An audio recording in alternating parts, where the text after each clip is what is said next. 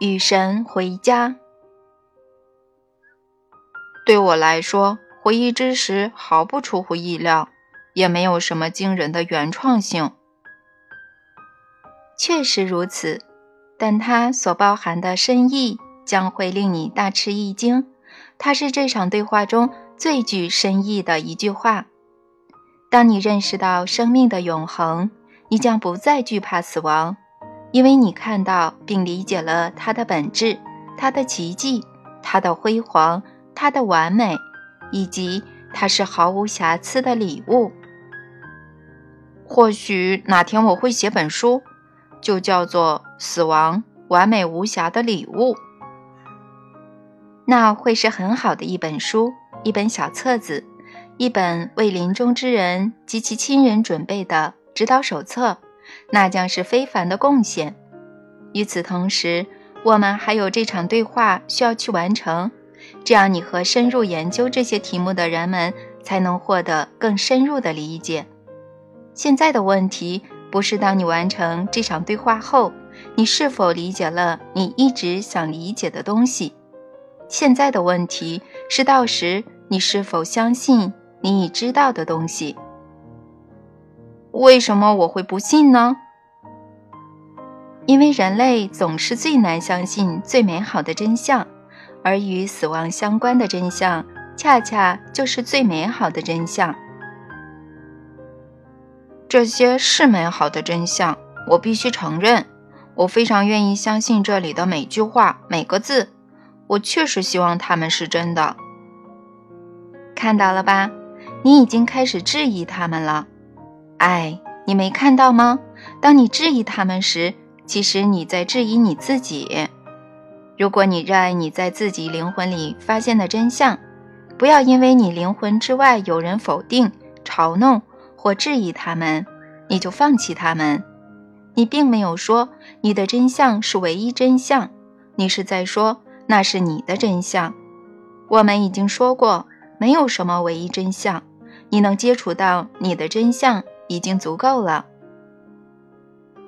这是我的真相，我通过与你对话而理解的，是我的真相。这已经充分了，这已经足够了。实际上，这不只是足够，还具有巨大影响力。如果你在所有事情上都获悉自己的真相，你知道这有多大影响力吗？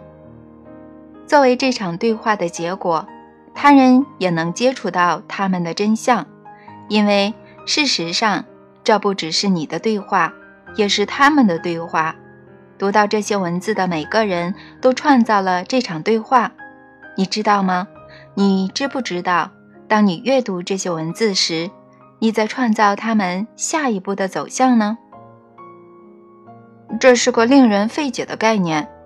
我脑子很难转过弯来，因为这本书的结尾已经存在了。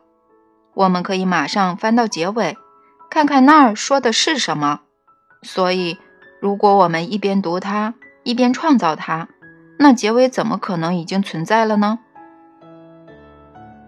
在那个富贵人家的藏书室里，书架上的那本书也已经存在了。但是，直到你看到它在那儿。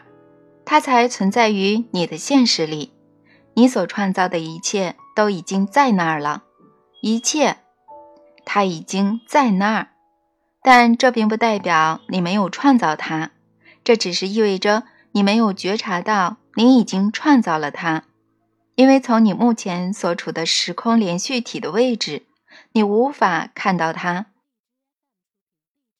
你知道这些东西有多么曲里拐弯吗？我认为我的概念相当不错。我现在真高兴，我觉得好像已经知晓了宇宙学背后的道理，就是生命与死亡的机制。朝闻道，夕死可以。看来我可以去死了。当你在人世的生命圆满之时，你会选择去死。当你体验了来此体验的一切，你在人世的生命。将会圆满，或者说，虽然我没能体验到一切，但我认识到，由于已经选择了现在的路，我已不可能做到所以也只能去死。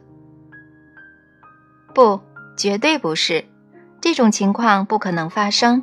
没有人在死去时还未能完整体验到他来物质世界本要体验的一切。什么？我说是，没有人在死去时还未能完整体验到他来物质世界本要体验的一切。没有不圆满这回事。这道理来自于回忆之十一。死亡的时机与情境永远完美。我相信，但是如果孩子遭强奸、遭摧残、遭杀戮而致死呢？父母怎能称死亡的情境为完美呢？看到亲人在九幺幺事件中罹难，人们怎能称死亡为完美呢？你这里的要求太过分了，你快把人们的轻信神经拉断了。我已经说过，生命设计的精致就像每一片雪花，它完美的好似难以置信，它曼妙的就像失去真实。但是我告诉你，对于知道它就在那儿，只要深入的看，你就能找到它。现在你还记得吗？在这场对话开始不久，我就说过，我们将有另一次机会探讨完美的概念。我还要你给我举个例子。所以，我现在要你谈谈比利的故事，来自你工作坊的那个故事。我就知道，刚才我就知道你要提起的那件事。当你开始那么说时，我马上想到的就是那件事。很好，那就讲故事吧。当然，嗯，海伦曾参加过我的自我再造进修营。嗯，是那一期的九十七位参加者之一。这一活动在每年圣诞节到新年的那一周进行，已经持续了十年时间。在进修营的最后一晚，新年前夕决议仪式之前，海伦举手示意要麦克风，他想发言。这个星期我听了很多，说神是我们最好的朋友，神那么美妙，多么仁慈。我们每天都应该与神对话。他开始说起来。可是，如果我跟神对谈，我会告诉他，他气死我了，我要痛骂他。那还好，我说，神应付得来。但是你还好吗？不好，他说，声音在颤抖。那好，你为什么这么生神的气呢？海伦深吸一口气。嗯，大概二十一年前，我们收养了一个男婴。我们努力了五年时间，想生个小孩，但就是怀不上，就好像我们永远做不成父母了。而我的生育年龄也快过了，所以我们就收养了比利。三周后，我发现自己怀孕了，我生下了孩子，也是个男孩，然后就把两个儿子都当做亲生的一样抚养。不过，等大儿子长大一点后，我们还是告诉了他，他是我们收养的。我们想诚实的面对他，我们告诉他，我们像爱他弟弟一样爱他，而且我们知道，我们的所作所为也让他看到了这一点。比利当时八岁，他肯定天真的把这件事告诉了同学，因为有一天他放学回家时怒气冲冲的。他在操场上遭到嘲弄，有人笑话他是没妈的孩子。小孩子们会怎样？你们是知道的。有时候他们非常残忍，他们会说这种话：“比利真丑，连他亲妈都不想要他。”总之，他很受伤的回到家里，发着脾气，想知道为什么他的妈妈要把他送人，而且要求知道他是谁，要马上见他。当然。我感到非常难过。首先是为比利，我能看出来他受到了很大伤害，正处于深深的痛苦之中。其次是为我自己，我心里充满了悲哀，因为我觉得我就是比利的妈妈。我站在那儿，想起夜里为他换尿片，生病时守在他身边，还有一个妈妈需要做的种种事情，我的心都碎了。比利不再把我当妈了。再也不那么看我了。但是我理解，我不得不理解，所以我答应他，等他再长大一点，如果他还愿意的话，就可以去见他妈妈。我会竭尽全力去找到他妈妈，然后安排他们见面。比利好像接受了，但他一直怒气未掉，直到十几岁时，他仍不能释然，这让大家的日子都不好过。我们都挺过来了，但家里人都过得不容易，我当然也是。当比利又长大些后，我们再次谈起见他妈妈的事，所以就达成一个约定：到他十八岁时，如果他还想让我去找他妈妈，我就开始去寻找。后来他一直在提醒我这件事。最后，比利十八岁生日到了，而就在那一天，他骑摩托车时被撞死了。进修营的成员好像都倒吸了一口气。猛然间，海伦的能量升级为愤怒。现在我就想让你告诉我，他咬牙切齿地说：“仁慈的神怎么会让这种事情发生？”就在比利准备去见他妈妈的时候，就在他父亲和我准备去缓解和他的紧张关系时，我想让你告诉我，为什么神要那么做。屋里一下子安静起来，大家都惊呆了。我哑口无言，全身冰凉。我盯着海伦看了一会儿，然后闭上双眼，进入内在。我听见了我的思想。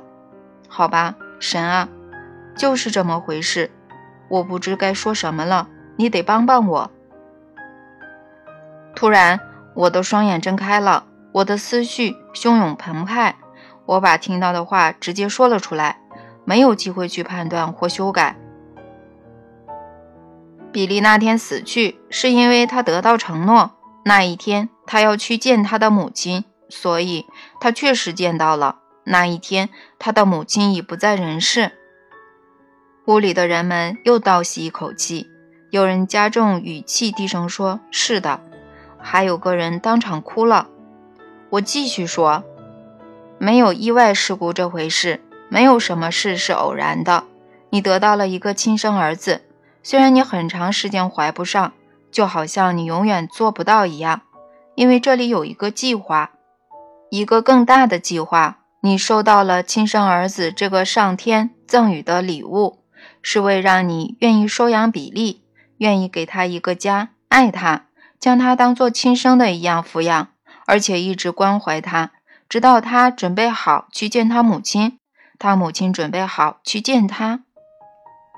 比利死亡那天是他生命中最快乐的一天，他感激你将他带到那一刻，而他的感激是永恒的，这种感激到现在仍然萦绕在你心头。在你们之间建立起了永久的纽带。生命的设计是完美的，在每个人类的情境和体验中，在每种条件下都是如此。我们的机会在于留意这一点，这也是我们的解脱、我们的救赎、我们的苦难与苦楚的终点。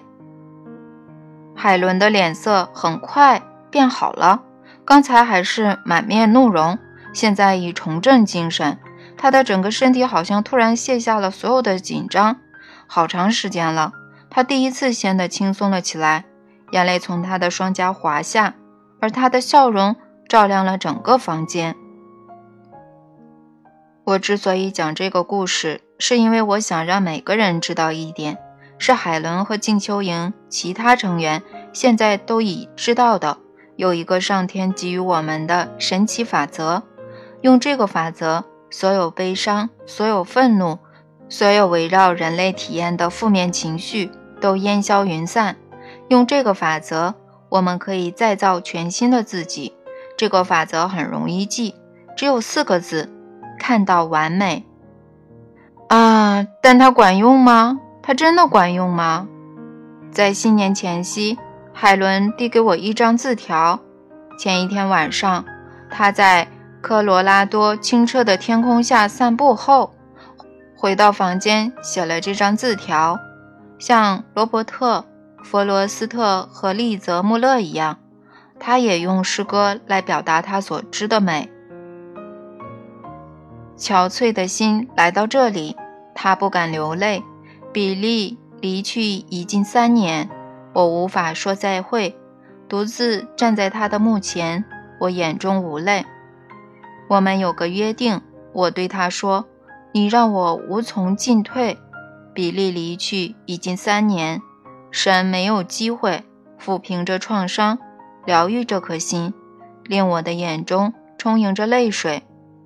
终于，神说了，他尝试很多回，我却心门紧闭，从不聆听他温柔的肠胃。终于，尼尔的声音带回上天的消息。我的灵魂今夜听到神的话语，我的双眼才流淌出泪水。在星夜散步，终于能够将喜悦找回，让我的儿远去回归，终于能够说再会。刚说完再会，一颗流星飞舞着从天空滑坠。非常精彩的故事，时空连续体每一旅程的设计，带给每个灵魂独特的体验。每一死亡的时机与情境总是完美的。这个故事做出了完美的说明。我确实能看出来，那位年轻人离开的时候的确是完美的，因为他说过他想见到并了解他的亲生母亲。嗯，而正是通过这种死亡的设计，他的愿望实现了。不过我不明白，为何一切非得这样发生？这算是什么样的完美？而且我当然不明白。那位年轻人如何经历了他到这里来体验的那种特殊体验？比利来这里体验生命的种种挫折，然后必须在车祸中死去，就为最终见到他的生母，太惨了。不要假设你能知道，或能依据事实推测那个灵魂的道路，在相关的生命体验中。所有被护佑的生命共同创造了精妙的交织，对此你无法知晓。比利来这里是为服务于所有人的任务。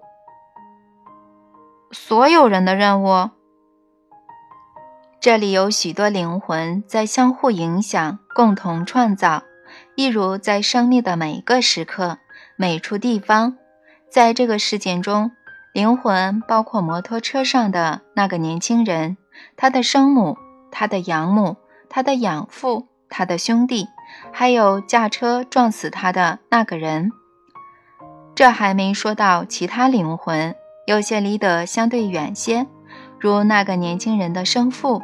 所有这些人的亲戚朋友，以及在你们工作坊的人，还有你，你准备好了吗？每个人都有正在得到服务的任务，因此。带着这种理解，我们来到回忆之十二。每个人的死亡总是服务于知道此事的所有人的任务，这是他们知道此事的原因。因此，没有被浪费的死亡和生命，没有人白白死去。这将个人悲剧、民族灾难、集体死难，每一个体的死亡置于一个全然不同的背景之中。突然之间，从一个婴儿的摇篮死，即婴儿猝死综合症，嗯，到成千上万人的被毁灭，一切都可以用一种全新的方式去理解。是的，当你理解了生命无穷无尽、充满奇迹的交织时，那么每一死亡就转变为具有天大意义的事件。九幺幺事件中的死亡。二零零四年海啸和二零零五年飓风中的死亡，达尔富尔种族清洗中的死亡，二战大屠杀中的死亡，都被提升到一个崇高的位置。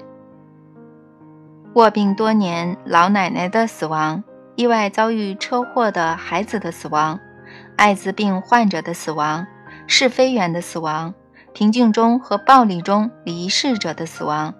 慷慨悲歌的死亡和默默无闻的死亡，所有死亡都被提升到意义非凡的层次，因为每一生命都触及千千万万个生命，而每一死亡都救赎千千万万个生命。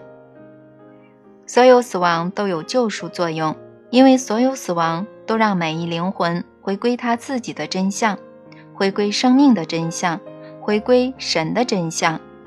而被死亡触及的每个人都将面向这一真相，从而也可能体验到它。